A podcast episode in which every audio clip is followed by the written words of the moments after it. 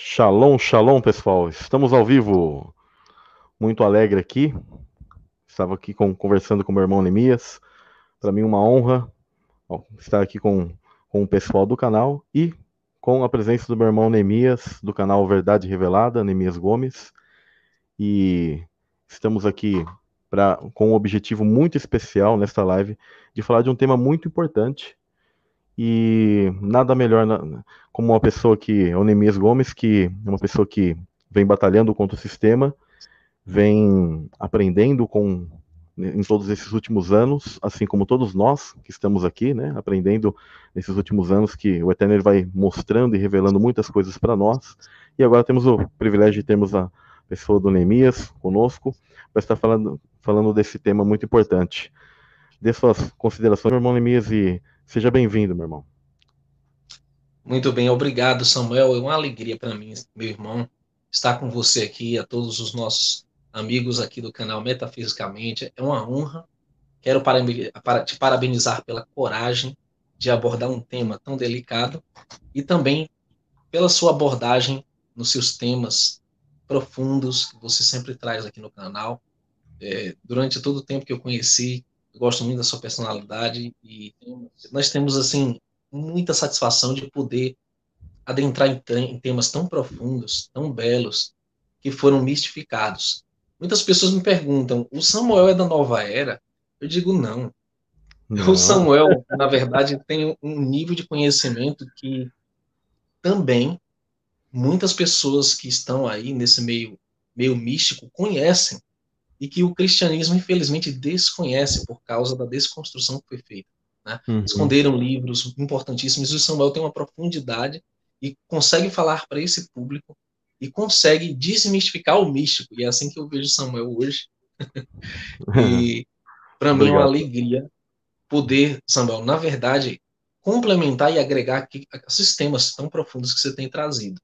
Né? Perfeito, eu acompanho sempre que posso, e são fascinantes, inclusive eu já convidei o Samuel para estar conosco no canal para falar ali da semente da serpente, a mudança de DNA, toda essa coisa que é muito profunda e tão relevante nesse momento.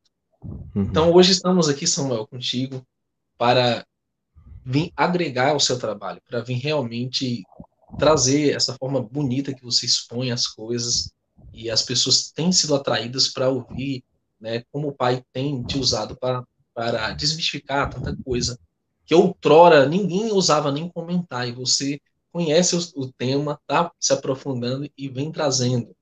E nós estamos aqui hoje, queridos, para falar de um tema que é mal compreendido. Infelizmente, ele foi muito escondido e, ao mesmo tempo, ele foi deturpado, não só pelo sistema vigente atual religioso, mas também por todo um processo né, de, de coisas do mundo que foram construídos para, na verdade, ir contra a expressão do Pai, a expressa vontade do Pai, a instrução dele.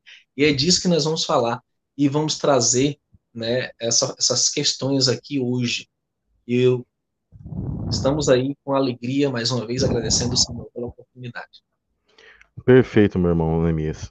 Agradeço muito mesmo as suas palavras e, como você bem tocou, é, é um tema, quando a gente fala sobre a Torá, né, assim era a expressão em hebraico, mas que nós podemos traduzir muito, muito bem para português, para que as pessoas tenham um entendimento melhor, uh, instrução, ou como talvez uh, geralmente é traduzido, né, lei. A palavra lei, né, geralmente soa muito forte para as pessoas, né, as pessoas pensam na lei como algo difícil, como um jugo, né, algo que as pessoas têm dificuldade de seguir, né. Mas em realidade a lei é como uma forma de você poder ter o que um norte, né? Ter uma espécie de base para você para saber onde olhar, né?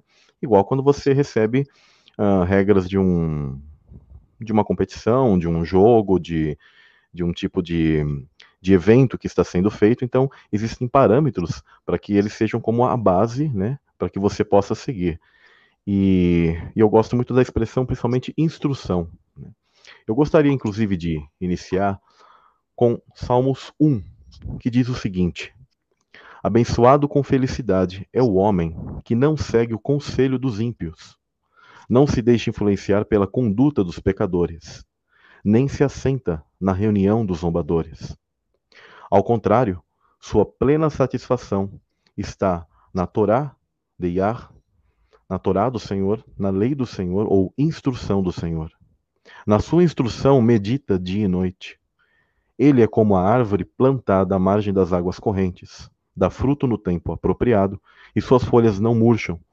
Tudo quanto realiza, prospera.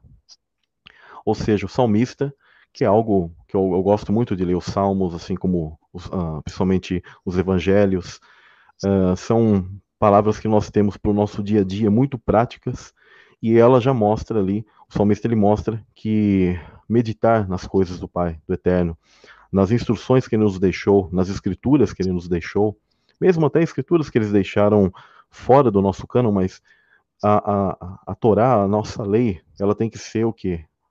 Uh, algo que nós temos que meditar dia e noite. Tá? E isso não é algo obsoleto, algo antigo, mas algo prático e vivo e, e, muito mais moderno do que vocês imaginam, porque as é. coisas de Deus elas não são obsoletas, né? Ele, ele sabe de todas as coisas, a ciência transborda ali, e como eu gosto de dizer, a Bíblia, eu vejo ela e as escrituras e a Torá e toda toda a lei do eterno como algo que fala sobre conduta e genética, né? Porque é assim que eu, que eu vejo, porque é algo muito que traz muito para o nosso tempo, que as pessoas até falam sobre isso, mas não percebem que a escritura já transbordava de informações desse tipo, né?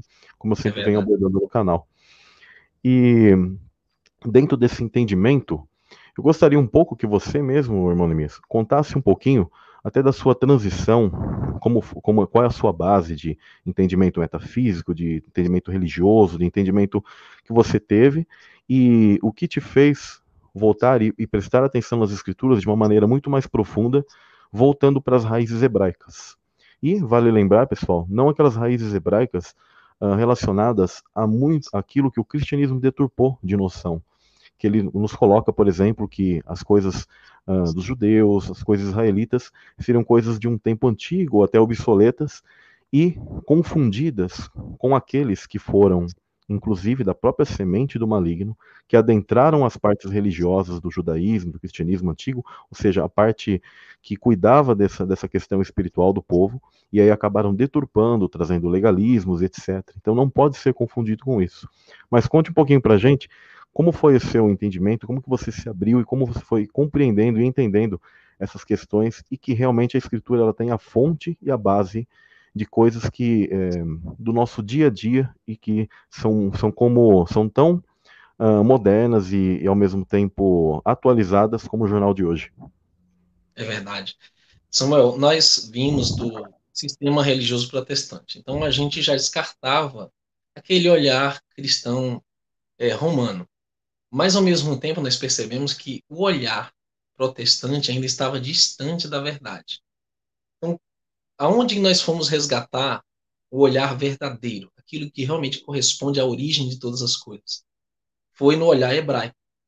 Porque nós observamos que o vernáculo do céu, e isso as escrituras falam, inclusive, e alguns livros apócrifos, a língua que é falada no céu é o hebraico.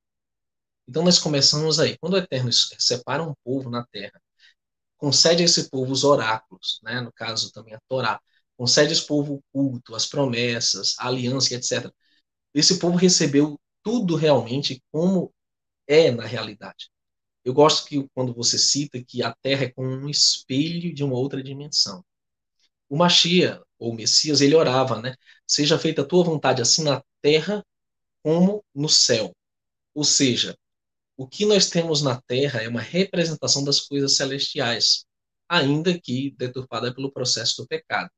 Mas vamos analisar uma coisa importante. A Bíblia fala que a árvore da vida estava no jardim do Éden. Esse é um tema muito belo que você acaba de citar aqui, aquele que o salmista ele medita na Torá, na instrução do Criador, né, que são aí pelo menos os cinco primeiros livros da Bíblia, Gênesis, Êxodo, Levítico, Números, Deuteronômio, que estão em todas as Bíblias cristãs, esse conhecimento ali registrado, as instruções que o Criador deu para o seu povo, são apenas uma, um, um reflexo do que tem lá no céu. Por exemplo, aí fala que aquele que medita na lei do Criador é comparado a uma árvore, né, que tem os seus, os seus ramos né, na água. E interessante porque ele está falando realmente da árvore da vida, que ela é nutrida pela água da vida que procede do trono do próprio Pai. Então, quando você fala da observância dos mandamentos, quando você fala desse conhecimento, ele está espelhando essa árvore da vida, esse fruto que traz vida eterna.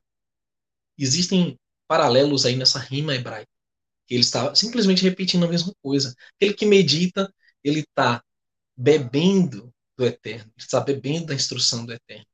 Ele está andando em conformidade com o caminho da vida.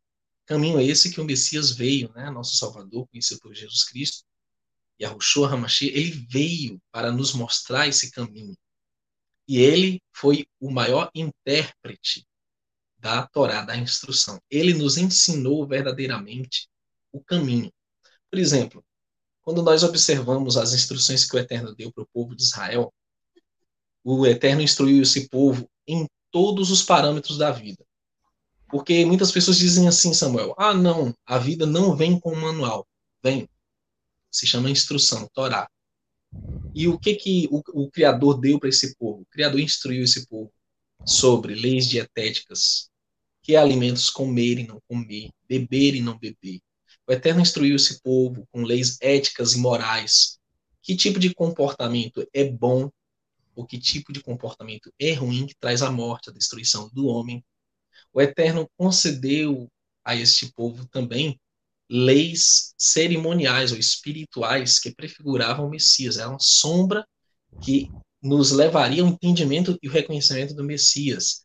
Leis essas que foram, infelizmente, mal, mal compreendidas pelo povo judeu. Na sua maioria, mas houveram uhum. pessoas entre os judeus que entenderam. O fato é que os doze discípulos eram judeus, eram Sim. israelitas. Então, nós temos aí também né, é, leis civis que se aplicavam somente a uma uhum. situação em que o povo estivesse vivendo sob uma teocracia em Israel, na Terra Prometida. Então, essas leis se aplicariam perfeitamente ali dentro dessas condições, de uma teocracia. E Samuel, é incrível que quando você lê o desenrolar da história do povo hebreu, Moisés vem, mostra uma cópia do que existia no céu. E é isso que as pessoas têm que compreender. Isso. Que existe no céu não é transitório, é eterno. Exato. Quando ele faz o tabernáculo, aquilo é uma micro estrutura de como é realmente o céu, né? Exato. Quando, quando você vê, por exemplo, a pia de bronze com aquela água que purifica os levitas antes de entrarem no, no tabernáculo, quando você vê o tabernáculo em si, a, a entrada, a cortina, né, o véu, né, o domo, que você tem que ultrapassar para entrar nesse lugar celestial. Quando você observa os elementos que estão dentro do lugar santíssimo, né, que é o Kadosh, o lugar Kadosh, você tem ali um altar de incenso com as orações, que representa as orações que se elevam até o trono do Eterno. Quando você observa ali também a mesa dos pães, né, doze pães que tem ali representando as doze tribos de Israel, o alimento diário, o maná, Uhum. Né? O pão dos anjos. Hã? O pão dos anjos, chamado pão dos anjos na escritura, né? Exato, o alimento dos anjos, do qual veio do céu ali, né? Representação clara. Você vê ali também é, o, o castiçal, a menorá, com aqueles é, sete braços, né? Ali prefigurando os sete espíritos que estão diante do trono do Pai, uhum. prefigurando também algo, um número perfeito, algo que está compreendido perfeitamente é, em toda a estrutura de organização do Eterno, né? Sete espíritos, sete congregações, né? Ele tem ali as sete festas que ele instituiu na Torá. Ele tem, enfim, sete é um número muito marcante, né? Que prefigura realmente todo um plano também da salvação. São sete milênios que a Terra vai possuir até que comece a eternidade sem fim.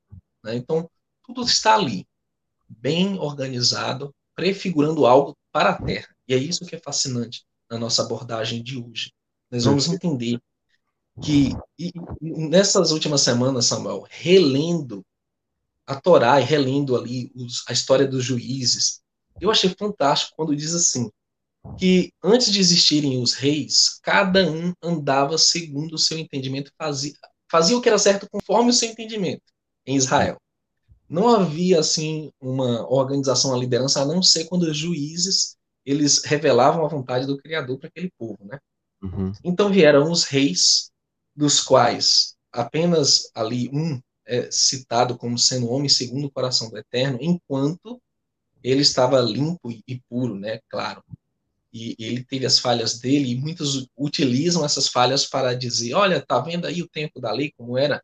Quando, na verdade, as escrituras não omitem os erros de nenhum patriarca, profeta, rei, mas são justas, demonstrando para nós o que não se deve fazer. Então Exato. a Torá tem muito disso, nós temos que compreender. A Torá tem muito disso, ela fala deveres que nós temos e mostra também muito mais coisas que nós não devemos fazer. E uhum. nós vemos até nisso como o amor do Pai é revelado. Por quê? Porque isso implica no cuidado que o Pai tem por nós. Ele põe uma cerca ao nosso redor. A lei, gente, como chamam, né? é, eu acho que injustamente chamam lei, lei, lei, que a tradução original é instrução. A uhum. instrução, gente, ela é uma cerca de proteção contra um abismo. É como se nós estivéssemos, Samuel, subindo uma serra e tivesse apenas um abismo do lado e uma pequena barreira de proteção, né? Aquela aquela proteção que realmente colocam, geralmente colocam de metal na subida. Como dizendo, você, esse é o limite, né? o limite. Se você esbarrar esse limite, o precipício está ali. E é o amor do Pai. E eu gosto de uma máxima que, que mostra o seguinte, que no chamado Antigo Testamento, Antiga Aliança, né, o Pai revelava seu amor por meio de juízos. E, e nós vamos entender o porquê, né, que ele revelava seu amor por meio de juízos. E na, na nova aliança, como chama, que eu acredito que é a renovação dessa aliança, que foi feita com Jacó, com Israel, e foi renovada também com a casa de Israel, os profetas dizem que o Messias, né, conhecido por Jesus Cristo, renovou com a casa de Israel, que ele vai demonstrar os seus juízos por meio do seu amor. E, e essa é uma forma maravilhosa de você expor é, esse amor do Pai, que é um amor eterno.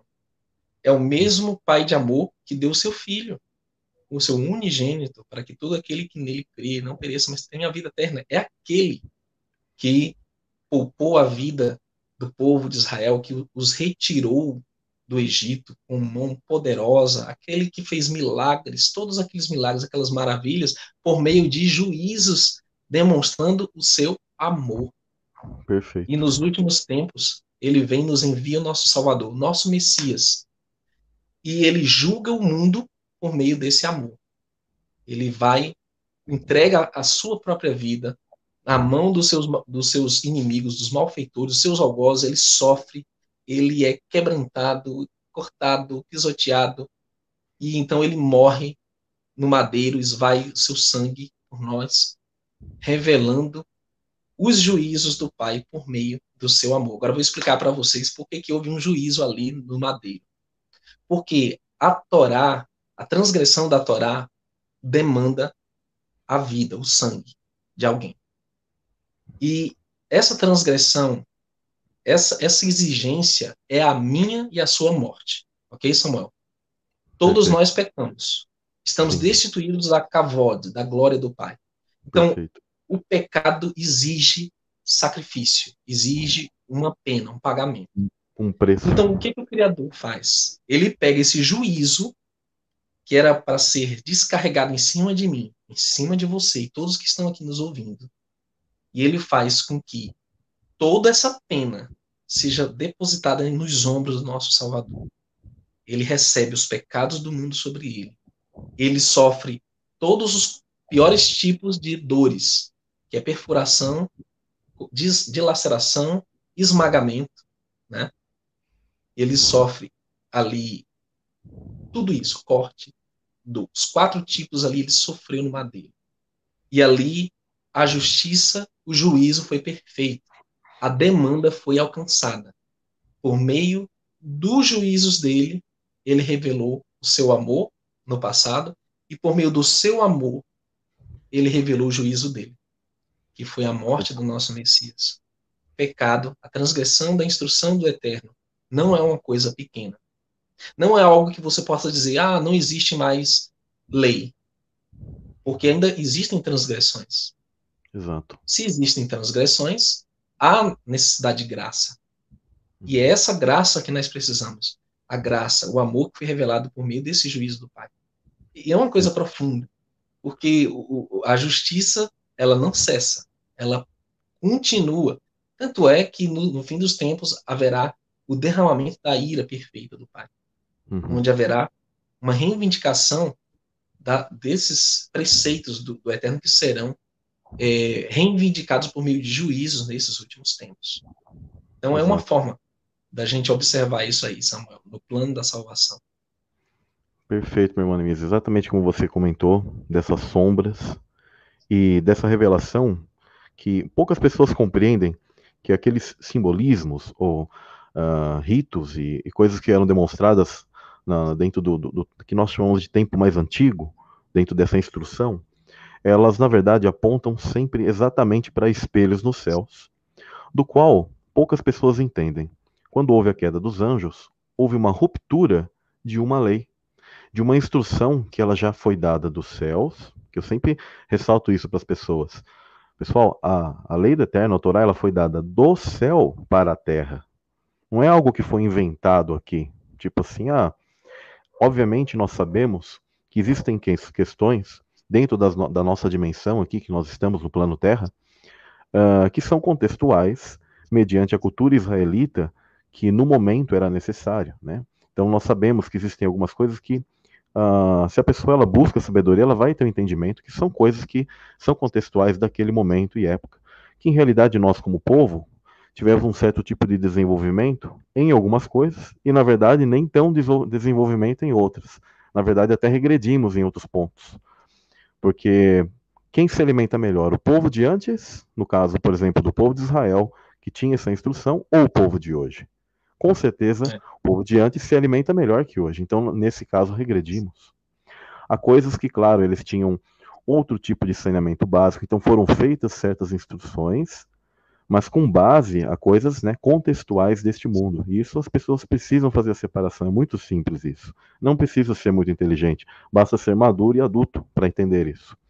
Mas Uh, mesmo que existem coisas que, por exemplo, sobre a questão do período da mulher, que às vezes algumas pessoas me perguntam, ah, mas por que existem leis específicas para o período da mulher e que hoje não se aplica?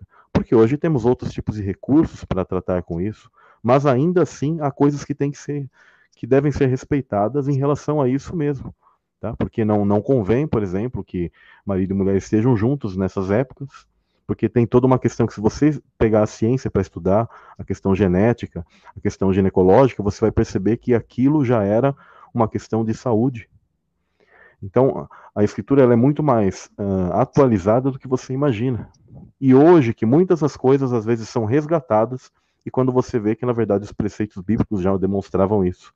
Certos alimentos que realmente não fazem bem para você. Então, com o tempo, Talvez você pode adquirir uma doença, um câncer ou algum tipo de, de problema e depois no futuro você venha pedir, ó oh, pai, me cure. Mas você se alimentou bem toda a sua vida para que agora ele venha, você venha pedir cura? É um ponto a né? Pensar que a instrução dele já falava. Então não são legalismos, né? Nós não estamos julgando pessoas exatamente como Paulo fala, não julgueis ninguém por esses, por essas, uh, por essas questões. Mas isso cabe da tua consciência, que a, a instrução, a lei do eterno já falava, já avisava. Então, para que você o quê? Tenha uma vida melhor neste mundo. E que são coisas né, que reverberam essas imagens, essas, esses espelhos do mundo de cima. Quando as pessoas me perguntam muito sobre a questão do o mal, o surgimento do mal, a gente sabe que eu, meu Neemias, a gente já conversou né, sobre essas questões, é muito, muito profundo, muito interessante, mas sabemos que a existência do mal, na verdade, ela, de certa maneira, ela se tornou como uma forma de crivo para sabermos quem realmente ama ao Eterno de maneira genuína. Então, existe o oposto. É impossível que não haja esse oposto. Eu mesmo tive uma experiência muito específica num testemunho meu, que eu já contei brevemente, mas seria interessante contar, né, isso para as pessoas. Em algum dado momento, de maneira mais detalhada, porque eu, eu também não entendi. Eu falava assim, pai, por que existe o mal então? Se tu existes, por que existe o mal? Mas eu entendi que isso, desde os céus, já havia a possibilidade, mas era um crivo, porque Deus não nos fez robôs. Esse é o grande ponto. Então ele fez uma instrução, uma lei eterna, já para os anjos. Eu gostaria de ler aqui com vocês Atos 7, 53, que diz uh, brevemente o seguinte, no, no, no verso 52, vou vir. Que profeta vossos antepassados não perseguiram? Assassinaram até mesmo os que anteriormente anunciaram a chegada do justo, do qual agora vos tornastes traidores e homicidas. Aqui ele está fazendo um tipo de. É, chamando a atenção daqueles que assassinaram ao Messias, né? E aí ele, ele coloca a própria instrução que o Eterno deu, e ele fala: Vós que recebestes a instrução, ou traduzido aqui, lei, por ministração de anjos, porém não obedecestes. E, foi colocado isso por Estevão para eles. A lei que foi ministrada por anjos. Né? A palavra aqui ela é intercambiável, eu entendo, dentro do próprio contexto de homens e anjos, mas porque a lei, ela na verdade vem dos céus para a terra. Então aos anjos foi dada já uma a Torá, uma instrução, para que eles tivessem por entendimento o que eles poderiam fazer ou não, mesmo que o mal ainda não estava manifesto. Por quê? Porque se sabia que como eles eram seres livres para essa escolha, e aqueles que não demonstrassem esse amor ao, ao próximo, e principalmente ao eterno, claro, uh, e nem o um amor próprio por si, eles iriam acabar rompendo isso. Então tinha um limite. A instrução, ela é como você bem colocou, irmã minhas, uma cerca, um algo que te delimita aonde você deve traçar ali, porque Deus ele sabe o que é o melhor para você. O Eterno ele sabe qual é o melhor caminho e não é porque ele faz isso por por ser uma pessoa, um ser chato, como um pai que fala para um filho, não filho, não vá até a rua ali porque um carro pode te pegar, uma criancinha pequena. Porque ele sabe que é perigoso, ele sabe o que pode acontecer. E ele, ele é o que controla toda a organização, né, a energia do universo. Ele tem seus ciclos, seus períodos. Por isso a questão de dias, dos números, né, que são representações até de energia, inclusive, mas por isso que ele tem tal dia vocês farão isso. Um detalhe bem interessante, antes de entrar em outros pontos, é que quando, por exemplo, vemos a, a, a lei, a instrução sobre se guardar um dia ao eterno, você que trabalha, você que tem um emprego, carteira assinada, você tem um dia de folga, né? Saiba que você tem esse dia de folga simplesmente porque existe essa base desde os céus para a terra e que ela reverbera até os dias de hoje. Independente até do dia semanal que você vai guardar, mas isso só existe porque existe uma lei do eterno que não, que não permitiu que os homens fossem escravos. E ainda assim as pessoas forçam, né? Poderiam ser escravos uns outros. Há pessoas que escravizam, né? Ainda pessoas até os dias de hoje. Então, Sim. se você tem isso, é porque há um reverberar das coisas do eterno para que você não se mate, não gaste a sua energia e dedique aquele dia de guarda para a sua família e para o eterno. Para um descanso próprio para o teu físico, isso fará bem em todos os sentidos. Não é verdade, irmão Neemias? Concorda com isso? Muito. Muito bem colocado. Samuel, você trouxe à tona duas coisas importantes que foram postas desde a criação. Que tudo que o Eterno fez foi visando preencher harmoniosamente é, cada coisa que era criada e estabelecer um ambiente de paz e um ambiente perpétuo. Por exemplo, quando você vê o, o abismo, como ele existia, um estado caótico de trevas, a primeira coisa que o Criador preenche o abismo é com luz, com or. Essa or, nessa luz, é, ela é apontada para o Messias, né? que vem preencher as trevas que habitavam. Né? Por isso que o profeta vai dizer que o povo que andava em trevas viu uma grande luz, né? e sobre os que habitavam na escuridão resplandeceu a luz, o Messias. Então, o Criador ele vai preenchendo a criação, né? Ele preenche é, a noite com o dia. Ele vai então preencher a, o, o, o firmamento, né? Com aquela separação das águas acima, águas abaixo. Ele então vai preencher né, essa superfície com terra seca, com porção seca. Ele vai preencher o firmamento com os luminares. Ele então preenche essa terra seca e esse firmamento com animais. E então ele põe a coroa da criação, como nós sabemos que é o homem, né? E ele diz o quê? O primeiro mandamento que ele dá para o homem é crescer e multiplicai-vos. Por quê? Porque ele, foi, ele criou exatamente a terra para ser preenchida por pessoas, homens e mulheres que iriam refletir sua imagem sua semelhança, sua glória. Tanto é que você vê que esse propósito do Eterno ele é frustrado lá em Gênesis 5, quando Adão, o primeiro homem, ele gera um filho à sua semelhança, e não à semelhança do Eterno. Você observa isso. Uhum. Né? E o que, que o Criador faz? Ele dá o sétimo dia, que é a, é a segunda instituição que ele estabelece desde a criação. Como ele preencheu todas as outras coisas com algo, ele tinha que preencher o homem com algo, meu irmão Samuel. Então, o Criador dá o Shabat, o descanso uhum. para preencher o homem. Né? Uhum. Então, imagina, Samuel, o primeiro ser que o homem contempla quando ele abre os olhos é o Criador. E esse homem, ele nasce num estágio maduro, né, de corpo? Dizem aí que foi 29, 29 anos e meio, que é a idade em Israel que o, o homem assumia uma posição né, de responsabilidade, como levita e etc. E o que, que acontece? Ele vai receber instrução. Então o Criador pega o Shabat para preencher o homem com instrução.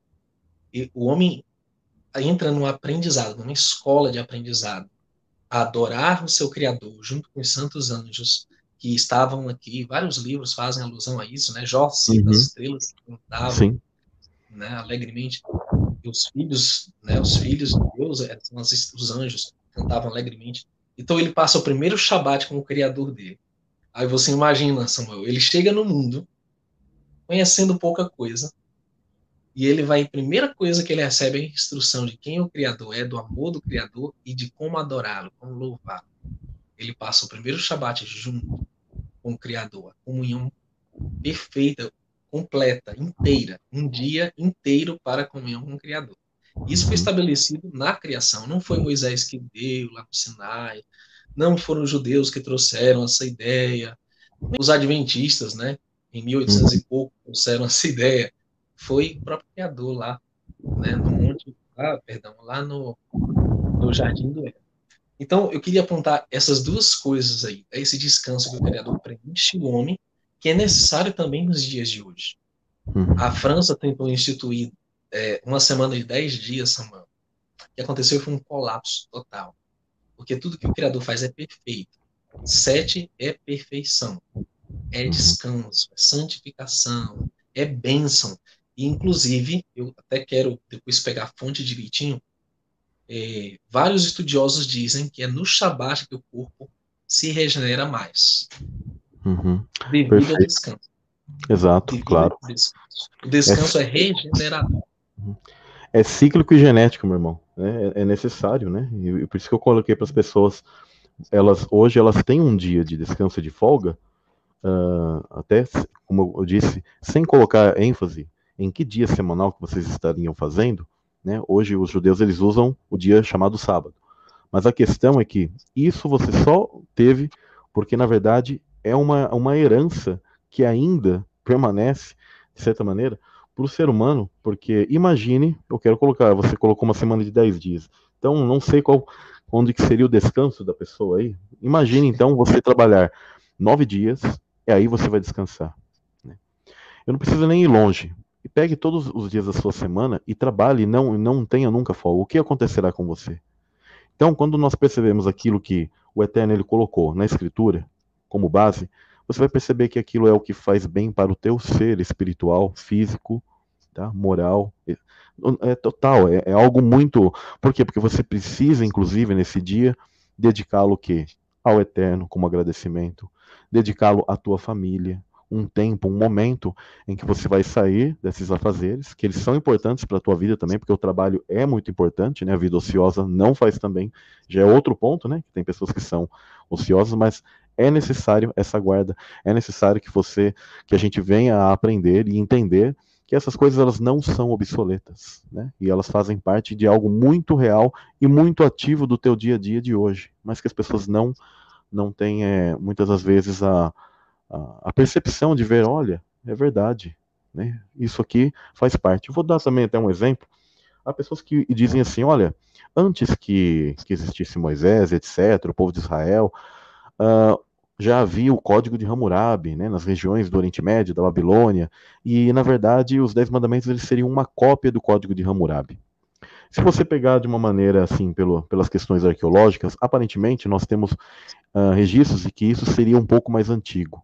Só que vale uh, ressaltar que em realidade todos esses povos pós-diluvianos, eles na verdade eles já possuíam um conhecimento todas aquelas questões de mitologias, etc., sobre seres que vêm do céu e descem para a terra, né, e que se, e copulam com mulheres, e, e, várias questões de deuses, Deus, e, e, inclusive é muito interessante que todas essas religiões e esses povos, mesmo os politeístas, eles tinham noção de um Deus primordial, soberano sobre todos. Isso é bem interessante. Todas, qualquer religião pagã que você pegar, que você considere do mal, mas todas elas terão ainda uma fonte de um ser primordial, que ele, dele é a fonte, dele vem tudo, provém tudo. Isso é bem interessante. Então, Bastante. muitas das vezes, esses povos, eles refletiram coisas que, como eu já disse, porque a Torá ela não veio existir aqui, na verdade ela veio dos céus para cá. Então, muitos desses povos, mesmo os povos que eram do maligno, eles sabiam que deveriam manter certas organizações na sociedade que já tinha o quê? Como padrão algo que era nos céus, então eles iam lá e faziam, repetiam aquilo. Então nunca confundam essa questão. Como, por exemplo, às vezes até ressaltando, né, não saindo do tema, mas como tem pessoas que falam assim, olha, eu vejo que antigamente eles tinham uma espécie de uma mãe e um filho que nascia, e eles já meio que profetizaram isso, ou na verdade eles é, o cristianismo apenas copiou, a, a, vinda de Cristo foi uma cópia desse evento? Falou, não, a vinda de Cristo ela não é uma cópia desse evento, mas é que esses povos, principalmente que eles faziam parte dessa semente do mal, essa semente maligna, eles tinham esse conhecimento dos céus, conheciam as profecias, então eles faziam uma usurpação, uma imitação daquilo, já apontando para o nascimento de um Machia, de um Messias. Tanto que eles usurparam muito figuras messiânicas de, de escolhidos que tomaram o lugar de Cristo, digamos, só que de uma maneira anterior ao tempo da vinda de Cristo neste mundo, só que Cristo ele é antes.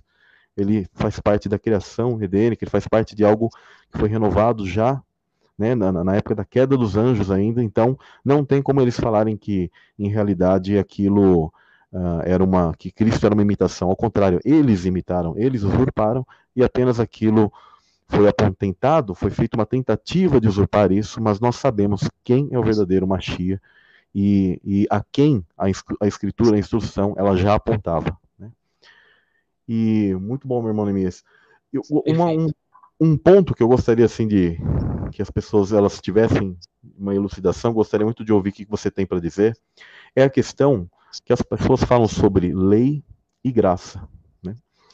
Porque existe aquela confusão que ah, o tempo, digamos, que eles chamam de tempo da lei, tá? o, o, tempo da instrução, aquilo que foi uh, esses uh, o aio, né? essa base que foi dada ao povo de Israel, e aí veio Cristo, o Messias, ele veio, na verdade, nos ensinar a como entender e proceder nessa questão de, da, da, instrução que Deus nos deixou, mas uh, hoje a gente aprendeu muito, por causa que eles nos mostraram muito a questão do legalismo judaico que foi feito, mas da mesma maneira, o cristianismo ele, ele teve uma parte muito libertina e ele se esquece da instrução e que o eterno ele não é um ser um, humano que ele vai se contradizer e vai fazer, ah, eu vou criar uma lei, e de repente vem Cristo e fala, oh, aquilo já não vale mais, tá? Eu, eu meio que me enganei, meio que errei, agora não façam mais assim, tá?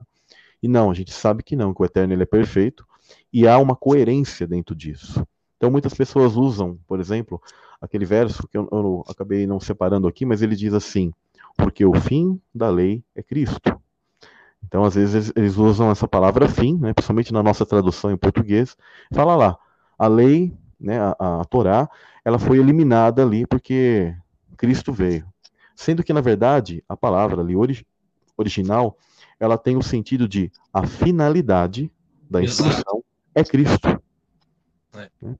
Então, uh, esses jargões cristãos, eles foram criados, eles foram colocados na nossa mente, Então as pessoas fazem uma dicotomia com a Escritura. Da mesma maneira que eu sempre realço e ressalto para as pessoas, falo, olha, nós somos a Israel do Eterno. Da mesma maneira, o cristianismo, o judaísmo, eles acabam fazendo essa dicotomia, essa separação. Principalmente né, o cristianismo acabou separando completamente, como que criando dois mundos. Então as pessoas pensam que o Deus do Velho Testamento é outro, etc. O que, que você tem assim para dizer, para elucidar sobre essa questão da lei e graça? Que na verdade elas se complementam e são uh, totalmente unidas e intrínsecas. Perfeito. Inclusive, eu queria começar com Romanos 1,4, né? É, Paulo vai dizer algo muito interessante aqui. Uh, na verdade, no verso 5, ele diz: Pelo qual recebemos a graça e o apostolado, falando do Messias, né? Por meio dele, nós recebemos a graça. E também a missão de serem enviados, né? Apostolado, chalia, emissário, para a finalidade da graça, vírgula, para a obediência da fé entre todas as gentes pelo seu nome. Então, Paulo vai abordar isso de forma muito bela em Romanos 5 também, né? Romanos 4 e 5, quando ele diz que é, onde superabundou o pecado, onde abundou o pecado, vai superabundar a graça. Por quê? Porque a graça é oposta ao pecado. O Criador nos concede graça, misericórdia, ele nos justifica, perdoa os nossos pecados passados, não para nós andarmos ainda em pecados passados. Não. Para nós persistirmos em transgressão. Não para, como alguns dizem, ah, não, graça é licença para pecar. Não. Pelo contrário, a graça é dada para obediência. Vamos aqui colocar um exemplo bem prático. Se você é parado por um guarda de trânsito, por infligir, infringir né, uma, uma lei do trânsito, então você vai conversar com o guarda, ah, seu guarda, excedi o limite de velocidade. Ah, minha carteira está vencida. Ah, eu estava levando isso aqui, não sabia que podia. Aí você diz: por favor, me dê mais uma chance. Deixe-me corrigir esse problema. Me, me conceda sua graça, seu guarda. Então, o, o, o guarda vai fazer o seguinte: olha, você, eu vou te dar mais uma chance, tá? Mas é lógico que o guarda vai dizer: não faça mais isso. Se eu excedi o limite, eu não posso sair excedendo o limite. Principalmente na frente, na frente do guarda.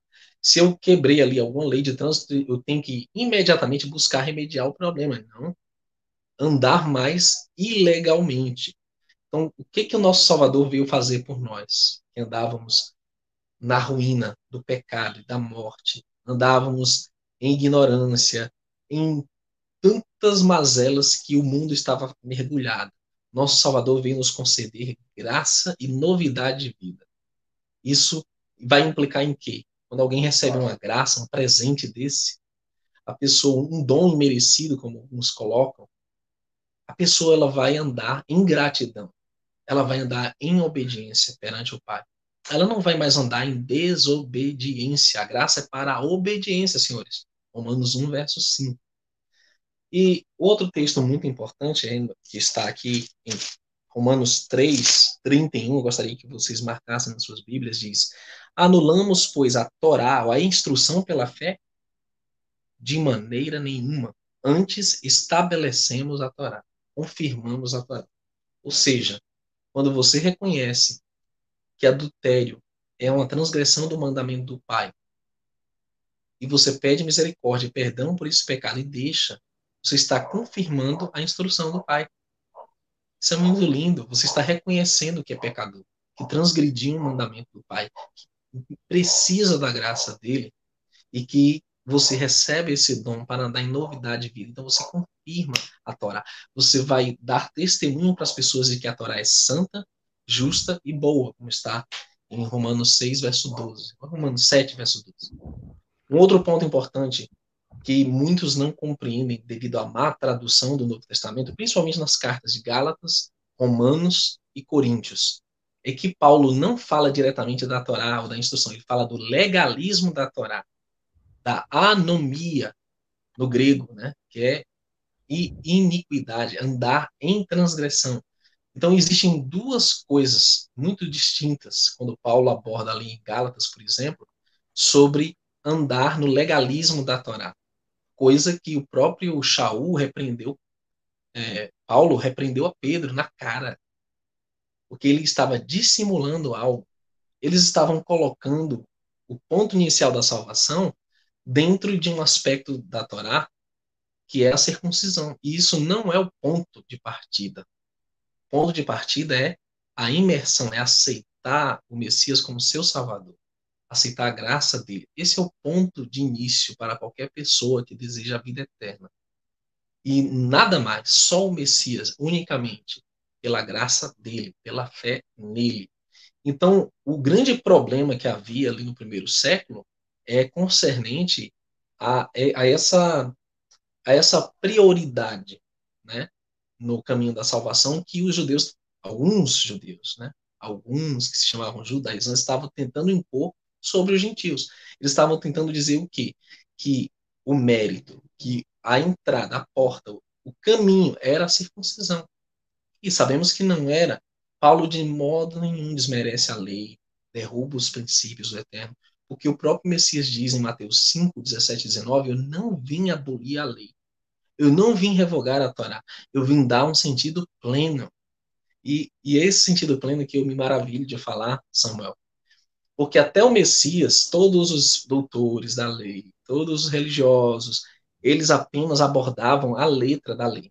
Por exemplo, você pode ver alguém, por exemplo, assassinando alguém e julgar aquela pessoa e até apedrejar. Você pode, ou mandar para as câmaras, as cadeiras elétricas, como mandam hoje aí em alguns países. Mas você não pode, muitas vezes, detectar ódio no coração das pessoas. Então, o Messias ele vem trazer o espírito da lei. Ele não veio abolir isso, ele veio dizer: você que está dizendo que não se pode ferir alguém e tirar a vida dele, quando você odeia essa pessoa e deseja a morte dela, você está matando. Da mesma forma, você é assassino. Então, ele trouxe o espírito da lei. Ele, na verdade, elevou a lei a um patamar que não existia antes, porque todo doutor da lei achava brechas para transgredir o mandamento. Por exemplo, eles talvez diziam assim: ah, eu não posso efetivamente me deitar com mulher cometer adultério, mas eu posso imaginar na minha mente, eu posso desejá-la no meu coração. Não sou transgressor. Aí o Messias chega lá e diz assim: se você desejar uma mulher no seu coração, você já cometeu adultério com ela. Aí eles, opa! Então o Messias veio trazer esse espírito da lei. Quando eles diziam assim, ó, ah, no sábado não pode caminhar mais do que 500 metros, que 300 metros. Aí ele dizia, mas espera aí, mas vocês, quando o animal de vocês cai no buraco, vocês vão lá e tiram o animal do buraco. Então o Messias apontou a hipocrisia deles e disse, é lícito fazer o bem no Shabat. Tanto é que é no Shabat que, que os maiores milagres do Messias foram realizados, porque o bem é lícito ser feito, não por fins lucrativos, é um descanso. Veja bem, o Shabat é descanso, mas aquilo que está ao seu alcance de ajudar o próximo, fazer o bem ao próximo, você deve fazer. Isso é Shabat. É anunciar a libertação, é socorrer o necessitado, é levar alimento para o pobre, é você se regozijar no eterno, descansar das, das, suas atividades seculares e empregar um pouco do tempo que pertence ao Criador, na verdade, para a glória dele, único exclusivamente para a glória dele. Então, o Messias vem e ele desmistifica toda a deturpação que tinha sido feita pelos religiosos e agora ele dá um novo sentido à lei. Ele mostra que ela é baseada em amor ao Criador sobre todas as coisas em amor, e amor próximo. Então, quando você analisa o espírito da lei, como no caso do jovem rico. O jovem rico chega lá, a cara dura para o Messias, e eu tenho guardado todos os mandamentos, desde a minha infância. E o Messias, muito bem, você tem guardado todos. Então vende tudo que tu tens, dá aos pobres e segue-me. Aí ele, ops, aí não dá. Porque ele, o, o jovem rico transgredia um dos mandamentos. Ele era cobiçoso. Né? O décimo mandamento, não cobiçarás. E era avarento. Tinha amor às coisas materiais. Ele estava preso em, uma, em um aspecto da lei que os homens não podiam enxergar. Exteriormente todos olhavam para ele, ele era um homem justo, como chama lá Tzadik, era um homem justo, era um homem perfeito, mas só o Eterno analisa o coração do homem. E o que o Eterno espera é arrependimento verdadeiro para que ele receba a sua graça e ande conforme seus mandamentos. Vou dar outro exemplo. O Messias cita dois casos, o do publicano e o do fariseu. O publicano, que é uma espécie de traidor, ele era tido como um traidor do seu próprio povo, porque ele cobrava impostos para o inimigo do seu povo, que eram os romanos. Ele orava assim: Pai, se propício a mim, pecador, e batia com a mão no peito. Estava quebrantado, estava arrependido, estava triste pelo pecado. O fariseu, ele dizia, dou glória a ti, meu Deus, meu Pai, porque não sou como esses pecadores aí, esses publicanos. Então, o Messias ensina quem saiu dali perdoado, justificado, o fariseu ou publicano. Então, você observa que são coisas que no seu devido contexto, são devidamente explicadas, mas sem macular a importância da instrução do Criador para nós, para um bem para toda a humanidade, sem derrubar aquilo que é correto, que é justo, diante de todo o universo, são leis universais que mantêm a ordem de todo o mundo, o Olan, o universo, que mantém também a, o bom convívio entre os seres humanos, né? que mantém ali a vida, para a manutenção da vida. Então, por isso que essa alusão que você trouxe, eu acho que foi pelo Eterno, Samuel, é, sobre aquele que medita na lei, dia e de noite, ele é como a árvore plantada junto a ribeiros de águas, a qual dá o seu fruto na, uhum. na estação apropriada, como a árvore da vida, que dá um fruto a cada mês, são 12 frutos distintos, né? Durante um ano que a árvore da vida concede, aqueles que comem dela adquirem imortalidade. Isso é uma coisa linda. Essa árvore vai estar na nova terra, no novo céu, renovados aqui, né? Em Jerusalém. Essa árvore vai estar lá. E as folhas dela servem para a cura das nações. É uma alusão clara à instrução do Eterno permeando essa terra renovada, né? E os seres que vão seguir, seja pela, pela, por imposição ou por amor, mas vão seguir durante o milênio do Messias, né? Aliás, esse é um outro tema, mas é, a questão é que nós estamos aguardando um reino que é pautado nesses princípios eternos. Conforme estão nos Dez Mandamentos, conforme estão né, naquilo que o nosso Messias nos ensinou, amar o próximo e amar o Criador. Uhum. Nós não podemos Perfeito. fugir dessa realidade. Perfeito, meu irmão Mias. Inclusive, às vezes até o pessoal usa, né? Eu até eu não fico olhando o chat, mas eu vi brevemente alguém falando assim: não, mas o Messias ele veio retirar a, a época da lei e veio com a graça, né, para nós. E sendo que na verdade, pessoal, a graça ela é o quê? Um perdão, um favor imerecido, igual um exemplo que o Neemias nos deu, né? Uh, e ela já faz parte desde o Éden, porque quando você analisa que é dada uma oportunidade, Adão e Eva eles já transgridem, e então é dado já ali um perdão, uma oportunidade que eles permaneçam, o teu nascer, né? Vocês sabem aqui, eu, eu entendo a questão, inclusive, da, da nossa pré-existência, como um entendimento de que nós estamos aqui buscando uma redenção, eu, eu entendo que fomos destituídos, uh, não confundindo com outros tipos de entendimentos e doutrinas, mas o fato de você estar aqui, e até independente de você compreender assim, mas o fato de você existir aqui, e ao longo da tua vida você tem erros, você está buscando o quê? Perdão, e isso já existe, ó, desde, desde muito tempo, pessoal. O perdão, a graça, esse favor imerecido, que nós não somos justos.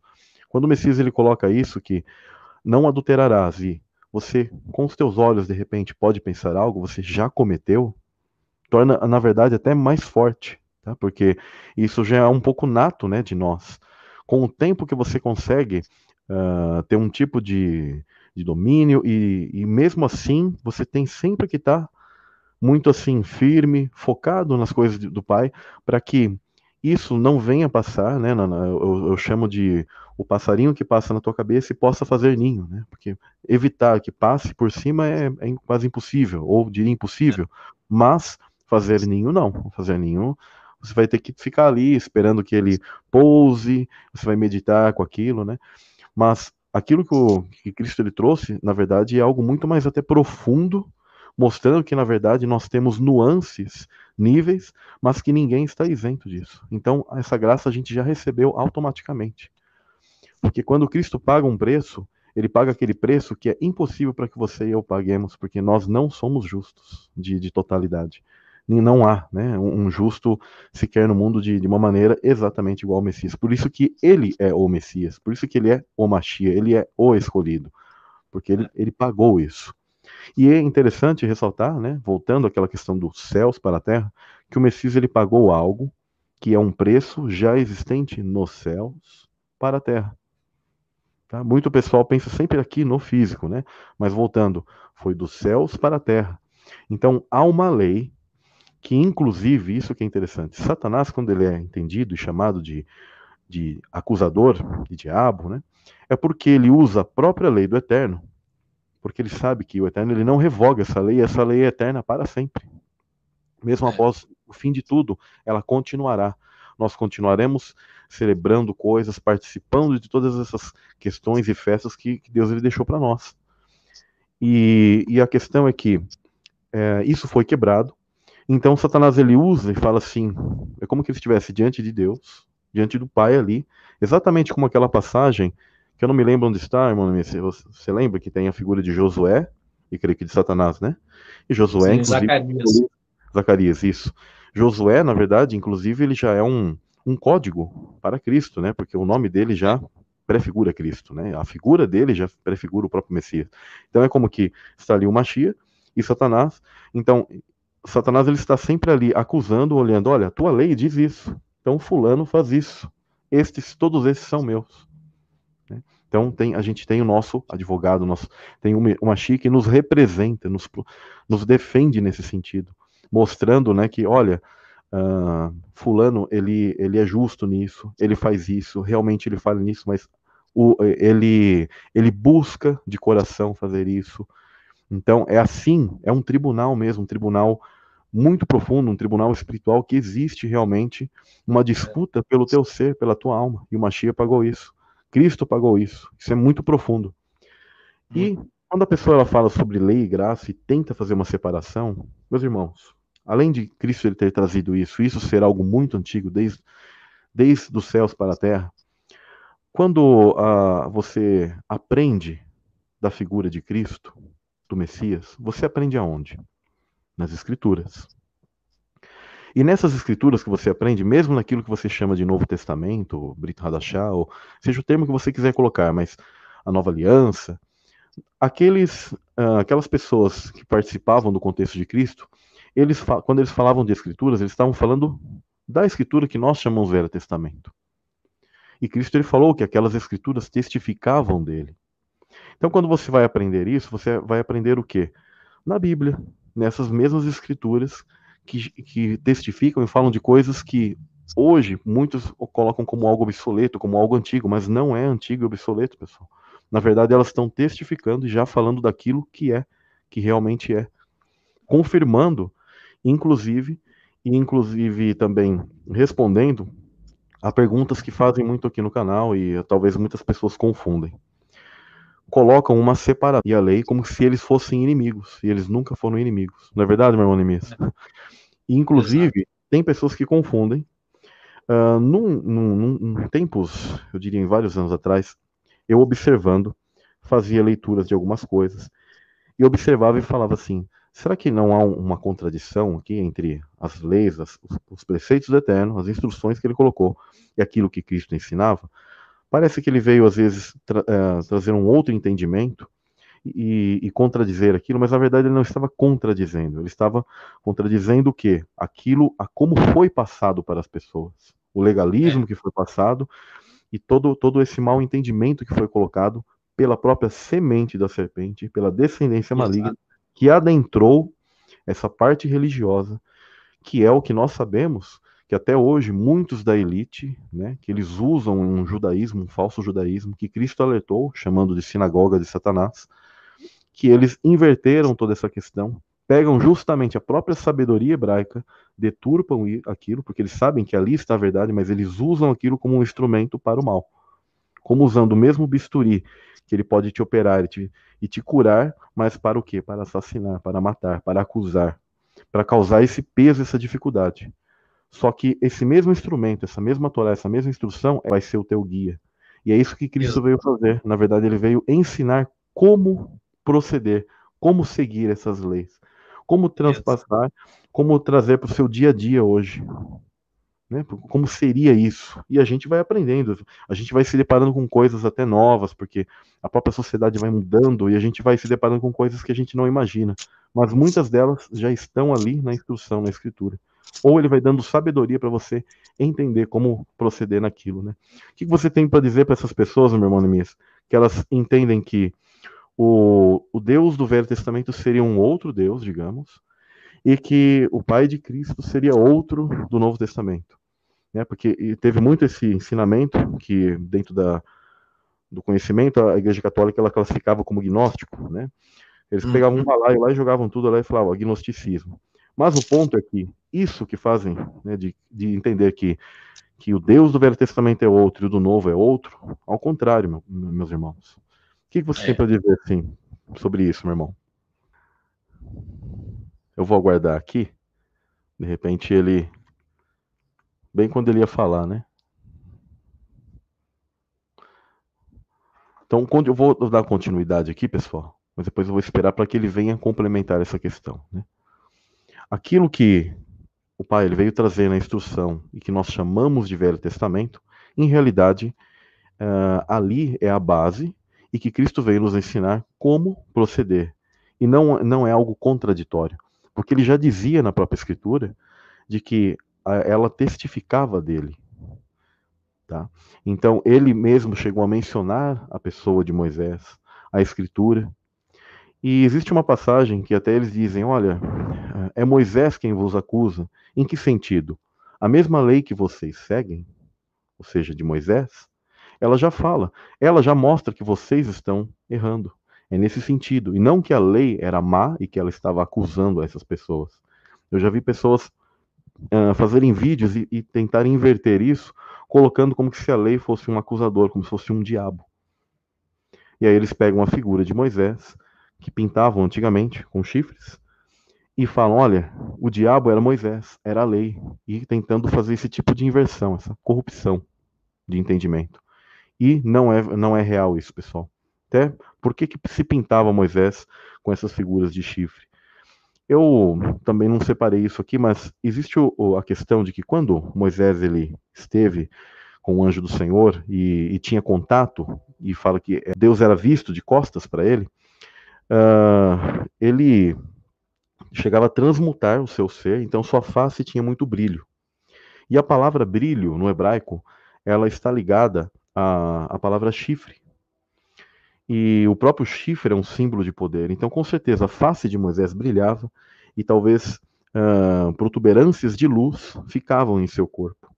Então, na verdade, quando alguns uh, pintores e tradutores e pessoas que foram ler essas passagens, eles olhavam que tinha relação com a palavra chifre ali e falavam que o rosto dele estava de luz, entendiam que talvez cresciam chifres ali, só que eles pintam daquela maneira que fica bem uh, estranha, bem pitoresca, né? Mas em realidade eram uh, fachos de luz, feixes de luz, e Moisés ele tinha um brilho e transmutava o seu corpo para ter o contato com parte da glória do Eterno, né? Exatamente aquela mesma glória que Adão ele perdeu no Éden após ter pecado. Então ele recebeu esse, essa estrutura que nós conhecemos hoje, que nós temos por corpo e no mundo uh, que nós estamos hoje, tá? Então isso vale de entendimento. Né? Pela graça do Altíssimo, nós vamos conseguir terminar de passar aqui um ponto muito importante, que é o vamos seguinte, sim. Gênesis, Gênesis capítulo é, 6, o Eterno diz que Noé achou graça aos olhos do Altíssimo. Isso é Gênesis 6, verso 8. Bom, meu irmão, se o, o, Criador, o Deus do Antigo Testamento é diferente do Novo, então por que, que a palavra graça já, já aparece pela primeira vez em Gênesis? E é Noé quem achou essa graça? Então, como foram salvos todos os santos do passado, todas as os seres humanos que viveram antes de nós, como eles eram salvos, se não pela graça do Altíssimo. Então, é, é, existe uma incoerência nessa afirmação de que o Deus do Antigo Testamento é diferente do Novo Testamento. Porque quando você observa os milagres que o Criador fez, quando você observa todas as intervenções do Criador sobre a humanidade para o bem, poupando, por exemplo, toda uma cidade de Nínive, que era idólatra, que estava condenada à destruição total, então o Eterno vai e revoga a destruição dessa cidade até o ponto de Jonas, né, que é Iona, ele se revoltar com o próprio Criador pela tamanha graça e misericórdia dele, né? Então, quando você vê grandes acontecimentos que moldaram o destino da humanidade, como o dilúvio. O próprio dilúvio foi uma demonstração de piedade aos seres humanos, porque o clamor das pessoas chegava até o céu. Toda a opressão, a maldade que havia na terra, né, que está chegando novamente àquele ponto, foi uma intervenção para o bem. Tudo que o Criador fez foi para o bem da humanidade. Imagine você se o Criador não nos tivesse enviado o nosso Salvador em que condições o mundo estaria já há muito tempo.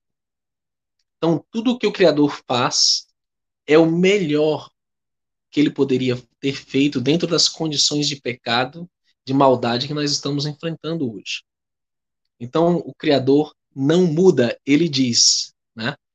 Oséias 3,6: Eu sou Deus e não mudo. É o mesmo ontem, hoje e será eternamente.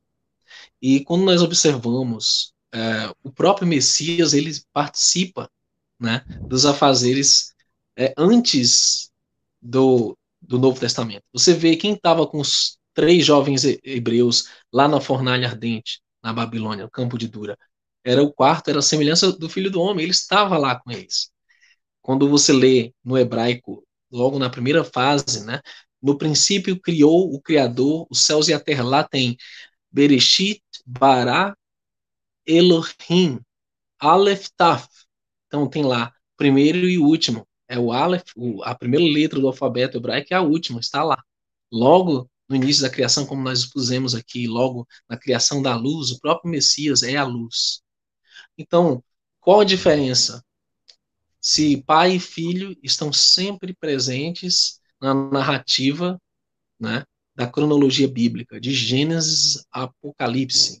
Então é errônea a ideia de que o Deus do Antigo Testamento é o Deus das trevas, que é o diabo, e etc, e coisa e tal.